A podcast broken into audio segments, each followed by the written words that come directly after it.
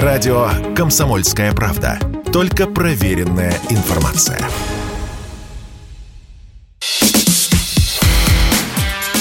Диалоги на Радио КП. Беседуем с теми, кому есть что сказать.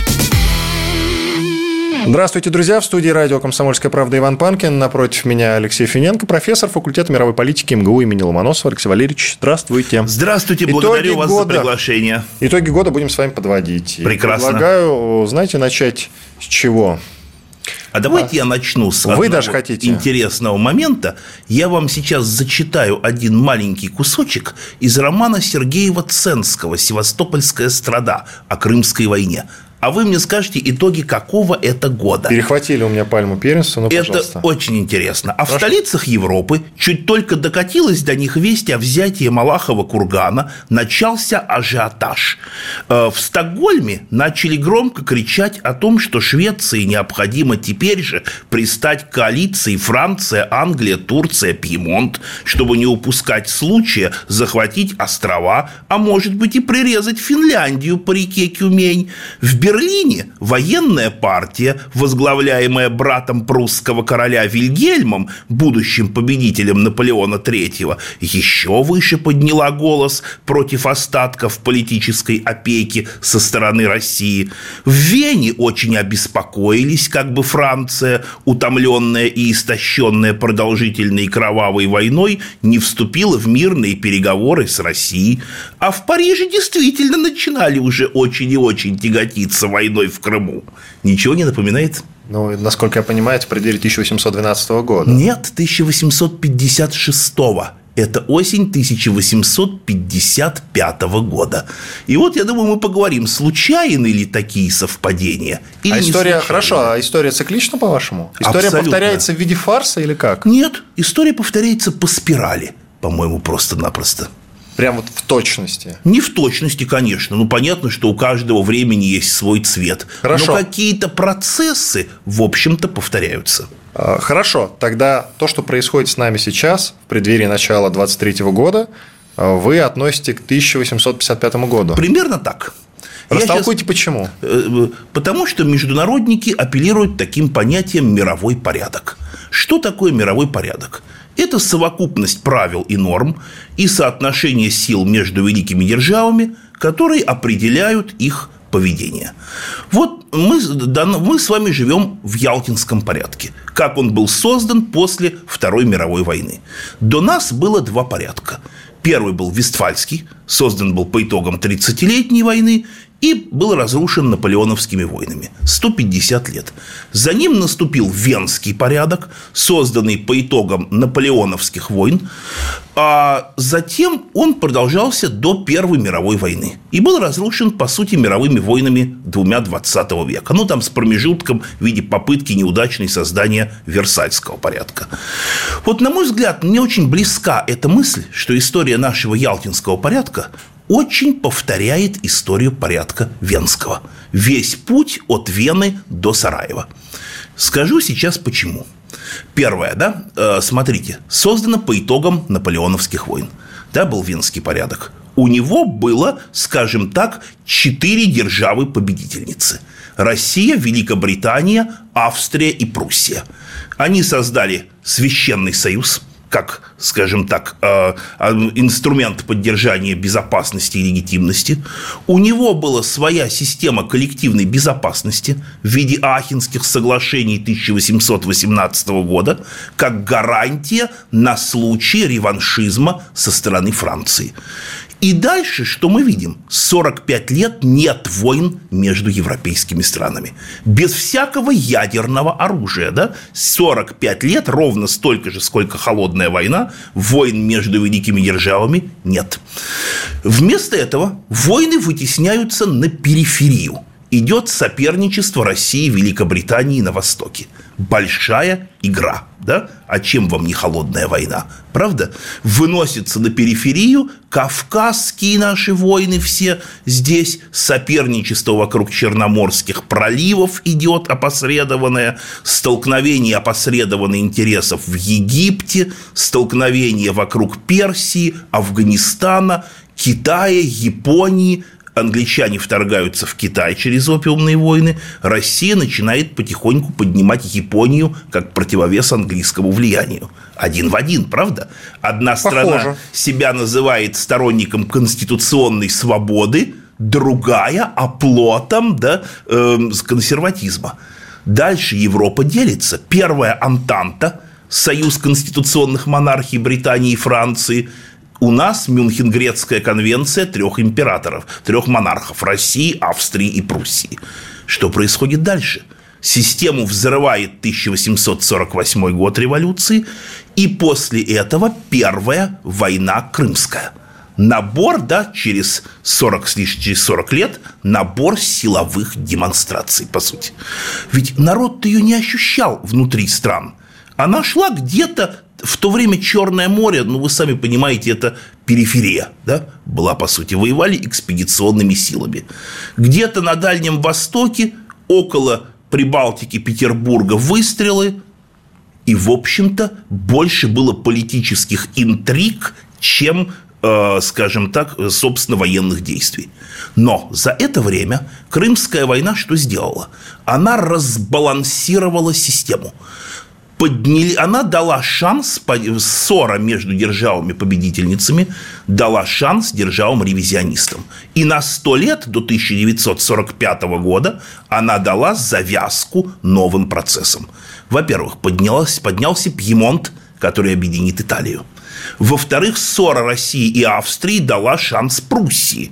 Именно Пруссия выскользнула да, из-под нашего контроля и создаст Германскую империю – и третья страна, которая поднялась в Крымскую войну, это Япония через Симоносекский договор с Россией как баланс против Запада.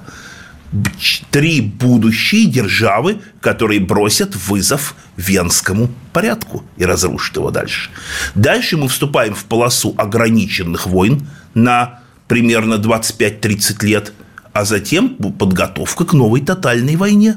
И я думаю, что в каком-то смысле наш мир проходит тот же примерно цикл развития. И когда мы дойдем до точки кипения, есть у вас какие-то мысли по этому поводу? Венский мы как-то просто уже устали. Порядок живет 100-150 лет. Ну, где-то, я думаю, вот через несколько десятилетий. То есть мы несколько десятилетий еще будем жить вот в таком состоянии? Конечно. Еще... Как будто на сковородке? Да. А как жили люди между Крымской и Франко-Прусской войной? В, скажем, в век ограниченных войн. Как жили люди в какой-нибудь войнах за наследство 18 века. Не было такого давления высоких технологий. Вот понимаете? Ну, как вам сказать, давление было более стремительным. Все на слухах и догадках, а сейчас мы открываем телефон и начинаем. Подождите, телеграфические депеши отстукивали в 19 веке почти уже в режиме реального времени о всех происходящих событиях. Это очередной наш блеф. Отстукивали телеграммы, для того времени, да, это был не менее мощный и масштабный прорыв. Ну, честно говоря, ладно, мы упускаем тут э, детали куда более важные. Скажите, пожалуйста, что в этом году вас удивило больше всего? Только не надо говорить, ну, Вань, спецоперация Нет, началась. не удивило. Я, во-первых, и ожидал этого конфликта, начиная с 1990 года где-то. А... Прям с 90-го? Прямо в 90-м 90 не было предпосылок. Были колоссальные. Дело в том, что я был в детстве на Украине.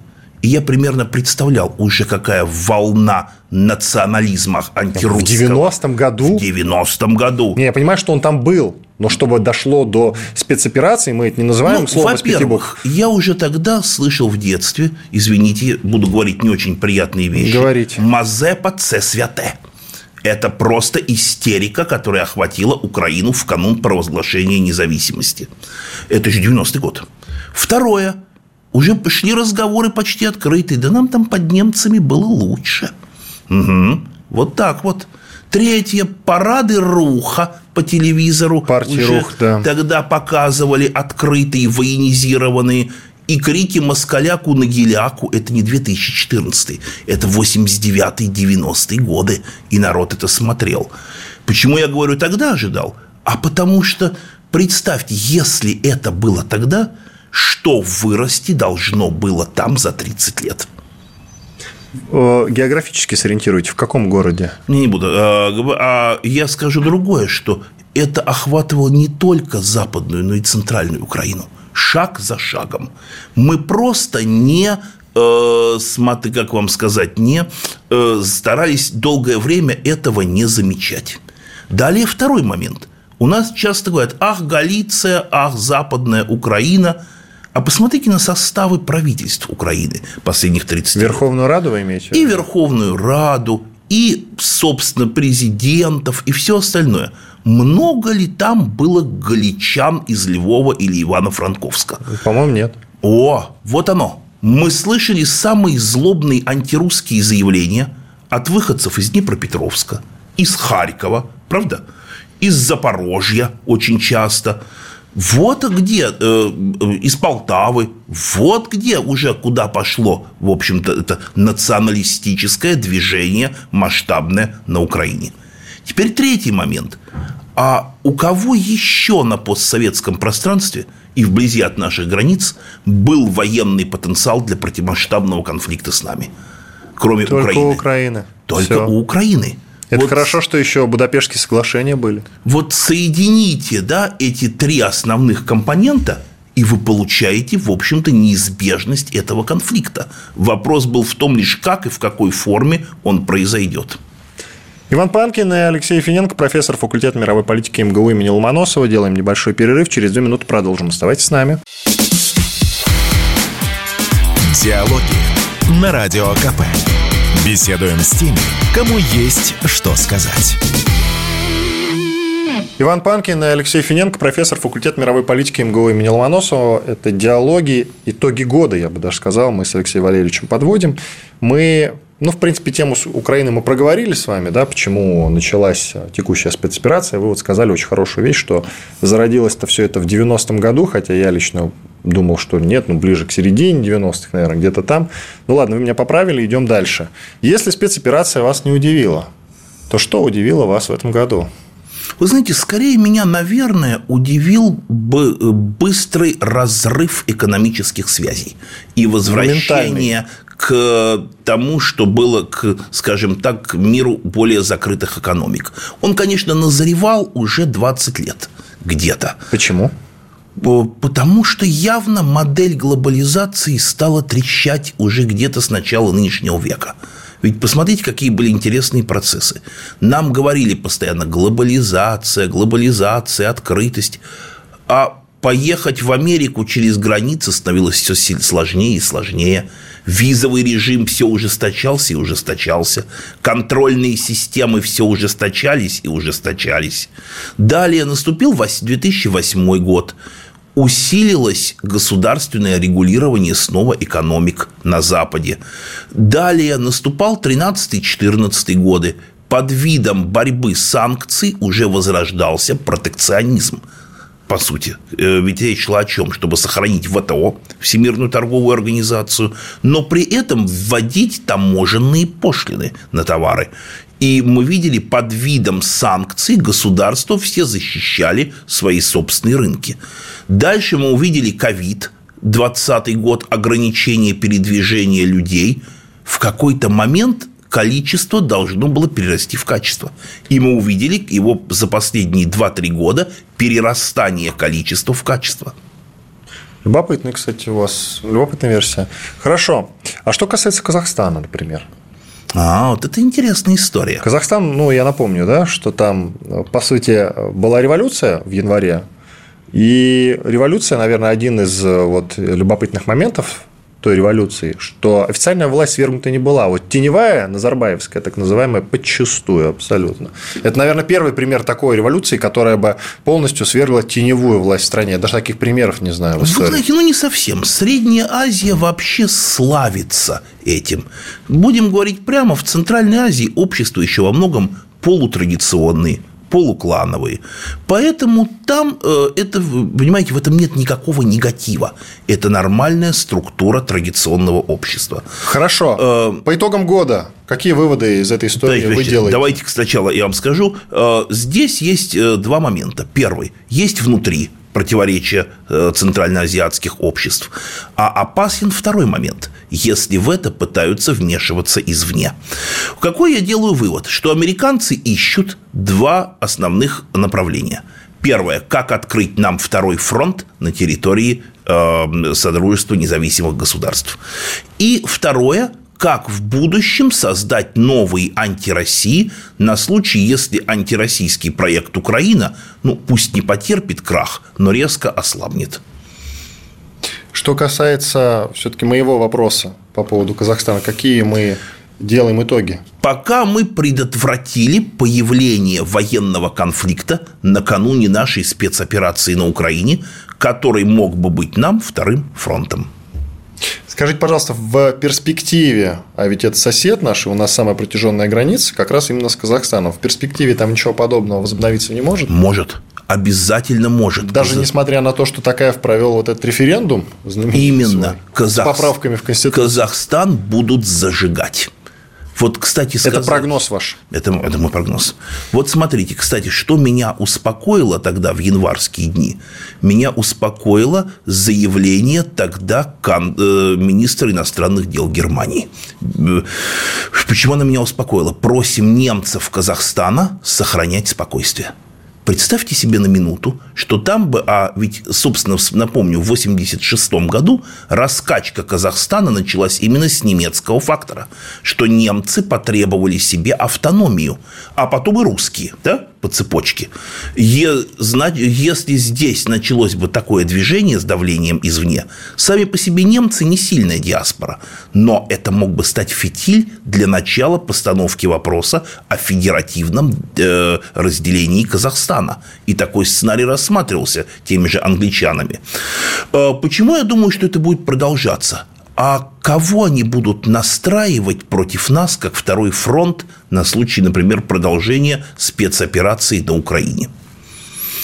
Э, на кого? Грузию. Ну, Грузию будут, но Грузия, скажем так, все-таки страна не очень большая и с не очень сильными вооруженными силами. Дальше Армения – еще один вариант, и мы видим, какие игры происходят вокруг Армении, как пытаются вбить клин между Москвой и Ереваном изо всех сил. Теперь мы видим, но главное, конечно, будет Казахстан.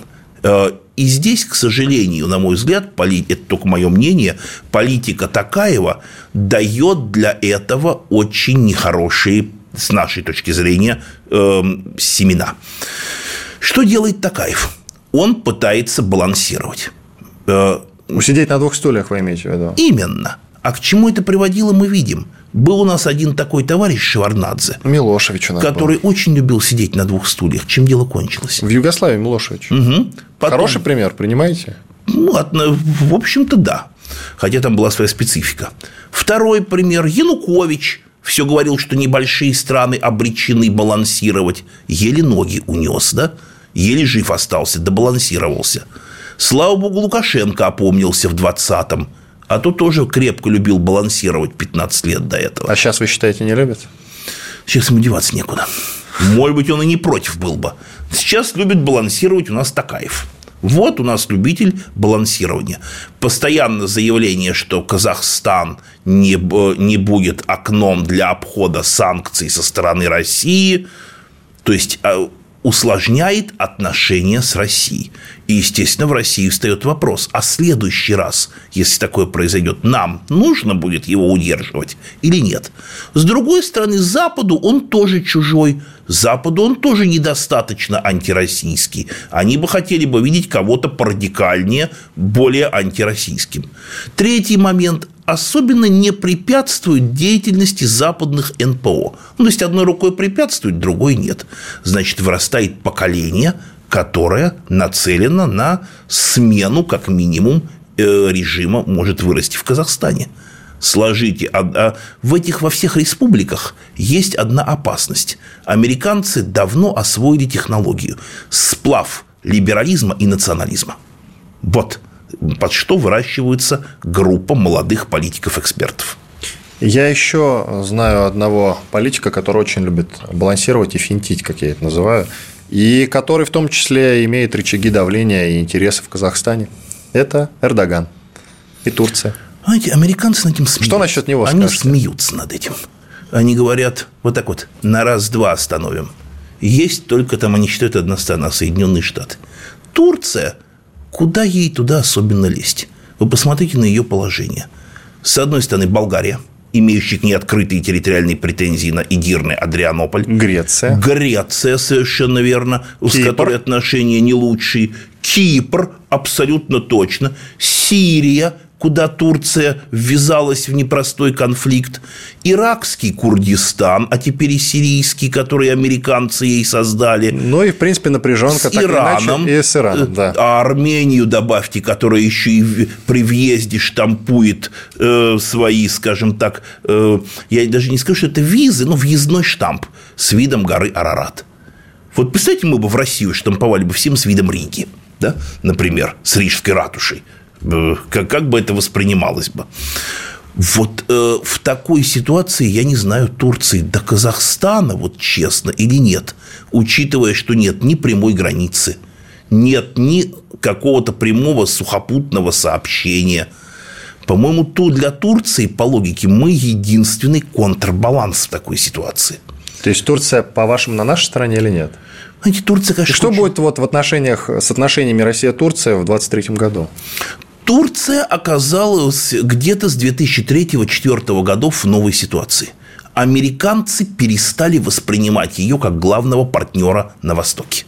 Американцы сделали ставку на Курдистан, на создание, а это за счет Турции, и на усиление Болгарии на Балканах, а это опять-таки за счет Турции. Не буду голословным, когда Турция вступала в НАТО, прошу прощения, Болгария в 2004 вступала в НАТО, турки же открыто поставили вопрос, ребята, а вы Константинопольский мир соблюдать будете? Болгары ответили, так знаете, уклончиво, что, в общем-то, да, но вопрос для нас сидирное остается на будущее.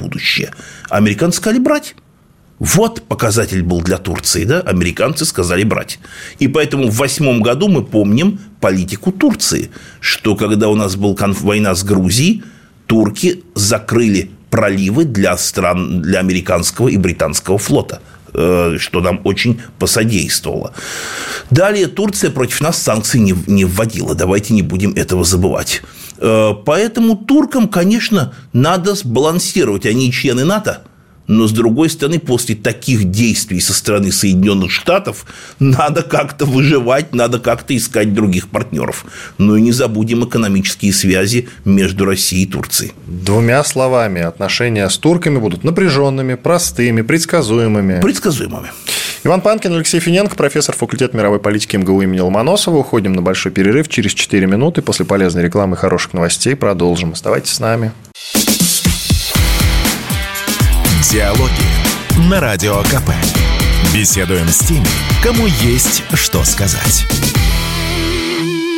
Иван Панкин и Алексей Финенко, профессор факультета мировой политики МГУ имени Ломоносова. Мы продолжаем подводить итоги года в рамках программы «Диалоги». Еще одна точка напряжения, я имею в виду точка напряжения в российско- и отношениях с другими странами. Китай, пожалуйста, вам как будут складываться российско-китайские отношения в 2023 году, как вы считаете? Так же, как и складываются. Ну, Никит... Сейчас давайте сформулируем. А, по сути, по сути, если заглянуть под стол, получается никак. Или вы считаете по-другому? Я считаю Все по на словах, на самом деле. У нас есть большой договор с Китаем 2001 года, на базе которого мы строим наши отношения.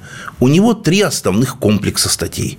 Первое – это э, обязательные политические консультации – то есть это обязательства близкие к союзническим, но не союзнические. Второе – формирование общей линии в международных институтах. И третье – это взаимная поддержка по проблемам безопасности и территориальной целостности. Вот мы живем на этом большом договоре 2001 года. Ничего принципиально нового с тех пор мы не подписали. Пока мы действуем в рамках этого соглашения. И на его, кстати, основе мы запустили проект тогда ШОС, буквально через, э, в то же время создание Шанхайской организации сотрудничества. В чем ее был смысл? Первая после Холодной войны региональная организация по безопасности без участия Соединенных Штатов. Пока мы живем с Китаем на этих наших обязательствах, близких к союзническим. И плюс у нас есть третий документ еще с 1997 года – Декларация о многополярном мире – о том, что мы не принимаем открыто американский проект лидерства. Мы заявили о том, что мы американское лидерство не принимаем. Вот три комплекса соглашений, которые лежат в основе наших отношений с Китаем. Пойдет ли Китай на серьезную ссору с Западом ради нас? Да, в общем-то, нет. Но, с другой стороны, надо понимать, что это вообще психология Китая. Китай, конечно, хочет, несмотря на все свои экономические силы, отойти от конфликта с Соединенными Штатами. Вот уж кто любит посидеть на двух и трех даже стульях. Проблема в том, что Соединенные Штаты не хотят сидеть на двух и трех стульях. Вы-то можете хотеть много, а вот они не хотят и рассматривают вопрос о подбрасывании Китаю как можно большего числа проблем. Суть англосаксонского мышления там, где я не могу купить, надо уничтожить. Вот, собственно, да, в чем они отличаются от тех же китайцев или кого-то еще. Если можно решить вопрос парой бомб, а от чего бы не решить, считают англосаксы. Это, не помню, было мне очень понравилось. По-моему, у одного из наших китаистов было сравнение совершенно... Нет, не у китаистов, по-моему, у Караганова. Это было сравнение. Китай считает, что, имея такой ВВП, он достоин уважения – в мире. А американцы считают, как и англичане, иначе. Ага, у тебя большой ВВП, надо разукрупнить. Надо этого парня заранее пробомбить каким-то способом. Что-то у американцев это не особенно хорошо получается. Да как вам сказать? Посмотрите, они ведь воспитали целый барьер антикитайских государств вокруг него. Япония – с 15 -го года политика... В этом точно американцы замешаны? У них историческая вражда с Японией. Историческая вражда, но американцы в 15 году позволили Японии внести поправки уже в Конституцию, что можно применять японские вооруженные силы за пределы японского архипелага пока с согласия международных институтов, а завтра уже и без согласия. Кстати, правда? Япония внезапно увеличивает вдвое свой военный бюджет. Совершенно верно. Вспомните с Крымской войной наши сравнения, да, которые мы провели. Так, дальше. Следующая э, страна Южная Корея, американский союзник – Далее Тайвань, мы видели рост напряженности. Далее военное партнерство США с Вьетнамом, которое они с 95 -го года развивают, а еще в 11-м меморандум о совместных военных учениях подписали. Дальше новая линия обороны Австралия, Новая Зеландия. Ну и рассматривают вопрос о Лаосе, о Непале – как Бутане, где противоречие между Индией и Китаем. Кстати, там в 2020 году был пограничный конфликт Индии и Китая. Они не против возобновить эту всю ситуацию. Поэтому как Китай не откручивайся, от столкновения не уйдешь. Что касается Тайваня, я только напомню, что там проамериканская партия, которая была у власти, она проиграла выборы в этом году. А я не вижу там антиамериканской партии. А кто Сейчас став... там про китайская победила, пришла к власти. Про китайская она что говорит? Мы завтра воссоединяемся с Китаем? Я, кстати, не знаю тонкости. Вот И я не, не слышал никогда такого. Так, американцы собрали в течение э, трех суток, вывели всех своих советников военных с Тайваня. Мы идем к родному Китаю? А Я что касается, что-то такого не слышал Что касается разу. громкого визита Нэнси Пелоси, сенатора американского, помните? Мы Помню. все ждали и следили, думали, война начнется. Нет, американцы из этого сделали вывод, что Китай слаб. Только и всего. В англосаксонской логике... А Китай слаб? В англосаксонской логике, да. А Китай был прав, что не ответил? В... Для англосаксов нет, он их только раззадорил этим. Хорошо. Американ, понимаете, сила и слабость англосаксов – это их линейное мышление. Не ответил, значит, слабак. Вот их мышление. Значит, надо давить на тебя сильнее. А вы считаете, что Китай должен был как-то ответить? Китай должен был ответить, конечно. Как, первый раз каким он, образом? Первый раз, кстати, он не ответил им в 2019 году на торговую войну Трампа. Да. Американцы сочли, что они победители в, холо... в этой торговой войне. Но это же не так, это очевидно. Почему? Китай пошел на уступки или Трамп? Ну, так пад. А, кто пошел Или ничья даже. Нет, не так было дело. Смотрите, Трамп поднял пошлины, Китай принял какие-то ответные меры, американцы сказали, так, мы частично чуть-чуть пошлины согласны убрать, а вы вообще пойдете на уступки. И Китай, в общем-то, согласился с повесткой американской. Не Китай сказал, да, так, мы вам товары перекроем, в Америке будет дефицит, купить будет нечего, ползите и просите о пощаде. Такого же не было, правда? Не было. Для американцев только вот такие категории победы и поражения. Ползи, проси о пощаде. Китай попросил о переговорах. Слабак в американской логике. Ну, так они мыслят, да? Э, да, он попросил. Все. Надо давить теперь политически начинать. Теперь давим на Тайвань. Погрозил, не отреагировал. Слабый парень. Усиливаем давление. У меня тогда два вопроса в одном. Если все идет к глобальной войне, а я именно такой Глоб... вывод делаю. Нет, я, глобальный я... к региональным войнам. Ну, хорошо. Я бы сказал, к серии региональных войн. Ведет все это к глобальной войне или к какой-то войне, так или иначе. Я делаю такой вывод, слушая вас сейчас. Почему же Китай тогда не определится, с кем ему быть в союзниках? Понимаете, это типично для... Намекаю я на Россию сейчас. Для китайской политики это очень типично. На этом Китай всегда и горел в истории, если мы вспомним, что он никак не мог определиться в союзниках. Китай... Скорее Болгария, кстати. Китай скорее... Почему Болгария? Болгария тоже всегда Болгария всю историю выбирала она к немцам не ту сторону. На чем она все... С нашей точки зрения, на точки зрения Болгар это была та страна. Мы никогда об этом не История рассудила иначе. То как история рассудила иначе? Не в третий раз. В каком блоке?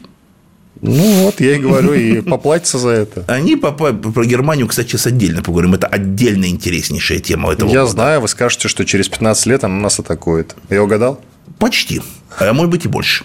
Э, даже будут более интересные процессы. Про Китай давайте закончим. Давайте про Китай закончим. А, э, так вот, Китай всегда пытался сбалансироваться как-то и вашим, и нашим, но эта игра ни к чему не приводила.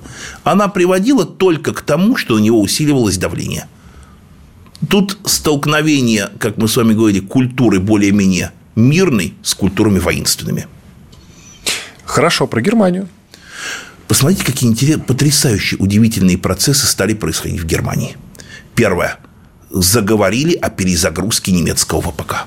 Вот немцы воспринимают эту конфликт на Украине, войну, конфликт, как угодно ее назовем, как окно возможностей, которое перед ними открылось. Опять помните про крымскую? Недаром мы с вами начали. Я не говорю о результатах Крымской войны. Я говорю о той системной роли, которую она сыграла.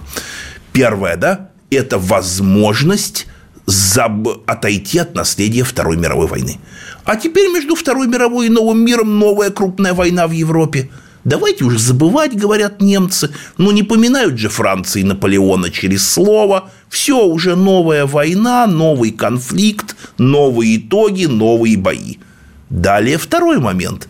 Да, мы члены Западного альянса, мы друзья Запада, мы готовы на все ради Запада, дайте нам возможность вооружения.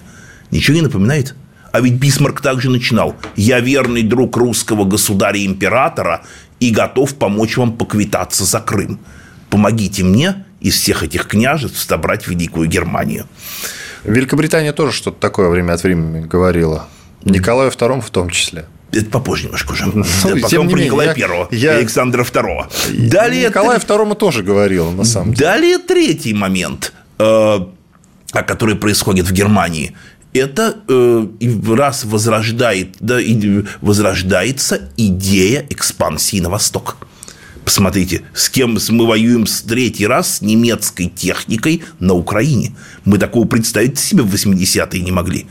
Мы могли себе представить конфликт где-нибудь с американской техникой, да, с британской, но с немецкой на территории бывшего СССР нам это казалось ненормальным. Немцы открыли себе новое окно Авертона. Слушайте, они дважды погорели, дважды на реваншизме погорели. Ну и что? Ну и что? Хорошо, Иван Панкин, Алексей Финенко, профессор факультета мировой политики МГУ имени Ломоносова. Делаем небольшой перерыв, после этого продолжим. Оставайтесь с нами. Диалоги на Радио КП. Беседуем с теми, кому есть что сказать. Продолжаем. В студии радио «Комсомольская правда» Иван Панкин и Алексей Финенко, профессор факультета мировой политики МГУ имени Ломоносова. Ну, мы остановились на Германии. Я напомню коротко ваше мнение. Вы считаете, что Германия это еще себя покажет? Более того, возможно, мы через там, 10-15 плюс-минус лет будем с Германией снова воевать. А давайте подумаем, кого еще англосаксы могут реально, американцы нам противопоставить в Европе? Посмотрите, что делала Германия за последние 75 лет. Она открыла 4 окна Авертона. Вот есть такое, понимаете, окно Авертона, да? Это двигать дискурс. Первый дискурс они для себя открыли в конце 50-х. Сказали, были злые, жестокие преступники СС, а был неплохой вермахт, честные солдаты, которые защищали чуть ли не мирное население от зверств и произвола СС. И вот мемуары немецких маршалов – это другое. Это мемуары о войне с научной точки зрения, честных солдат и так далее. Второе окно Вертона они открыли для себя где-то в начале 70-х, когда был такой американский политолог Валерстайн, который сказал, что Первая и Вторая мировая война – это вместе, это одна большая война. Немцы за это ухватились. Ага, сказали они. Тогда виноват не Гитлер, а Пруссия, которая создала Второй Рейх – так стоп, мы сами жертвы агрессии Пруссии Западная Германия. Это злые пруссаки, родня русского царя пришла к нам сюда из Кёнигсберга, поставила нас всех в строй и заставила воевать. А мы западные немцы, мы никогда не хотели этого. То есть все зло навали на Пруссию. А где она, эта Пруссия? Ах, нет ее больше, этой Пруссии на карте Европы. Ну, на нет и сюда нет. Третье окно помогли им открыть мы. В начале 90-х компании десталинизации, декоммунизации. Посмотрите, какие там пошли разговоры. Ага, и такие историки, как Йоахим Хоффман, да, и, например, Энс Топич. О чем они стали писать? Ну, раз сталинизм – это самое страшное, что было в мировой истории, ну так только Третий Рейх вел войну с таким ужасным сталинизмом. А если даже такой историк великий, как Эрнст Нольте написал, а если Октябрьская революция – это самое чудовищное, что было в мировой истории – ну, тогда и национал-социалистов понять можно, которые так перепугались коммунистов – то есть мораль пошла сдвигаться. Не так-то плох был Третий Рейх, который один вел войну с коммунизмом. Вспомните здесь книжку Хоффмана «История Власовской армии» и Роа о том, что да, противостояли, старались, как могли, боролись, и не все там ясно, и не все там однозначно в этой теме и так далее. А теперь они открывают четвертое окно для себя Вертона. Мы либеральная цивилизация, да, ее опора, основа. Дайте нам армию, чтобы снова защитить Европу от этого варварского вторжения. Но, с другой стороны, да, нет второй такой армии в Европе, кроме Великобритании, но она вышла из Евросоюза. Великобритания не хочет иметь крупную э, совокупную армию. Согласен. Она имела ее до середины 50-х после Второй мировой. Потом они устали и сказали, а зачем нам это нужно? Слушайте, у Германии, по-моему, 180 тысяч под ружьем сухопутных. Пока. Ну, это нормально, это много на самом Пока. деле. Пока. Продолжаем. Тогда давайте так, мы уже в четвертой части должны, как мне кажется, какие-то глобальные не просто итоги подвести, а прогнозы даже сделать. С итогами это все понятно. А вот с прогнозами не все. 23-й год по версии политолога Финенко. Пожалуйста. Э, вы долгосрочный хотите или только краткосрочный? Давайте начнем с года. Год 23 Давайте год 23 Продолжаться будет спецоперация, безусловно. Долго? Пока вот точно, одна из сторон не одержит победу. Нет, секундочку. 23-й год она будет продолжаться? Будет. Целиком. Будет. Все. Угу. Пока не одержим крупную победу. Пока не принудим сесть за стол переговоров. Вот это главное, что будет продолжаться. Сейчас вопрос на 23 год, как и на каких условиях э, произойдет финал спецоперации. А здесь три варианта, я вижу для себя. Вариант первый, неблагоприятный для нас. Это заморозка конфликта. Вот давайте на мгновение представим, что конфликт Я боюсь. заморожен. Боюсь его представлять. В какой мы оказываемся ситуации? Что мы контролируем только одну область Луганскую до конца. Донецкую не контролируем до конца, без Славянска, Краматорска. Э, Запорожскую без Запорожья, Херсонскую без Херсона. Это крики на весь мир о нашем поражении, о нашей новой Цусиме – это подготовка к новой войне с нами, напичкивание Украины оружием и размещение американского дальнобойного оружия в Харькове и Сумах. Вот чему приведет такой финал. У нас некоторые, знаете, еще наш экономический блок рассчитывает. Ах, я имею в виду экспертов, понятное дело.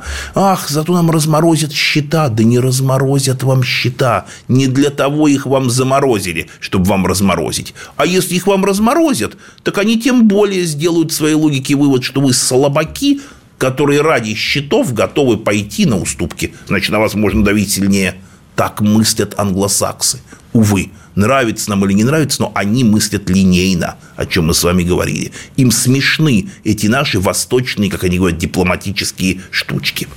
Второй вариант – мы одерживаем некую победу, как, под, э, как в Тбили в 2008 году, когда мы оказываемся, например, в предместьях Киева, ну, условно, да, режим на грани падения Зеленского, тогда мы увидим французов здесь и немцев – которые будут нам немедленно предлагать новый план Медведева-Саркози, чтобы сохранить Украину в каком-то антироссийском качестве на будущее.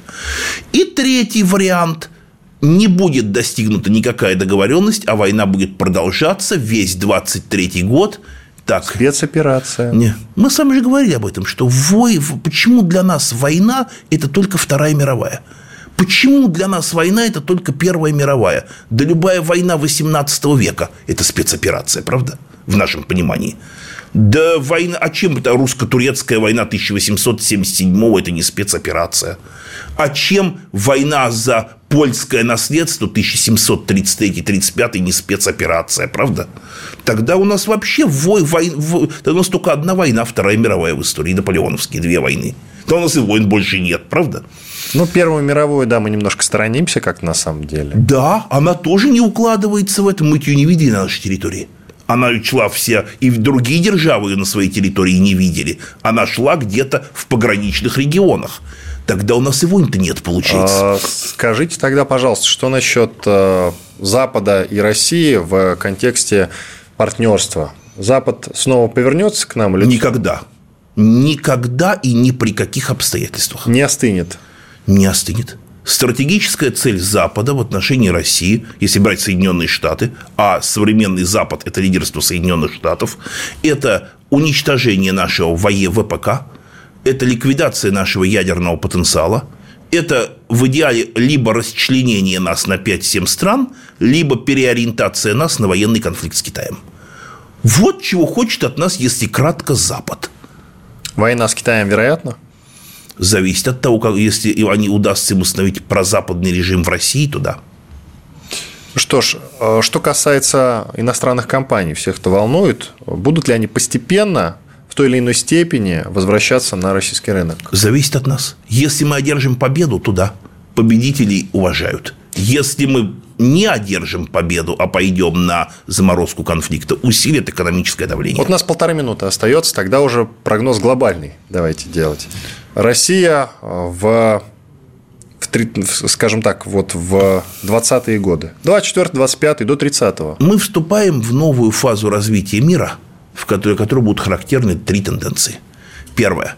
Изменится мышление людей нового поколения – между нами и Второй мировой войной будет новый крупный военный конфликт. Вот представьте себе психологию будущих детей поколений. Они учат Курская дуга, Сталинград, битва за Харьков, а потом учат битва за Мариуполь, битва за Красный Лиман, битва за Артемовск. Взятие Киева. Взятие Киева, правильно – то есть и не, на Второй мировой не конец войнам. Был еще один крупный военный конфликт. Раз. Опять как в конце XIX века.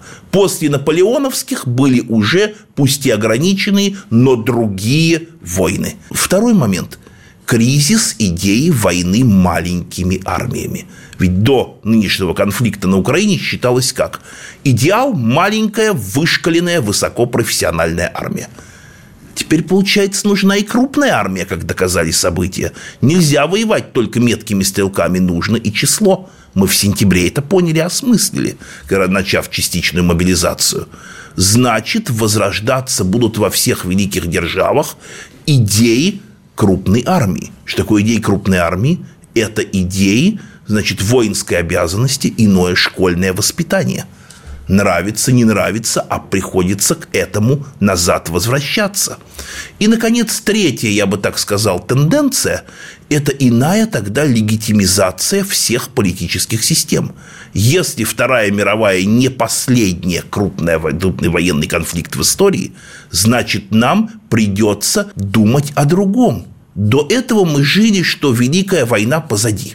Мы живем в мире по ту сторону большой войны. Теперь мы всегда имеем в виду, что она может быть и впереди. И мы меняем нашу легитимность и наше отношение к жизни.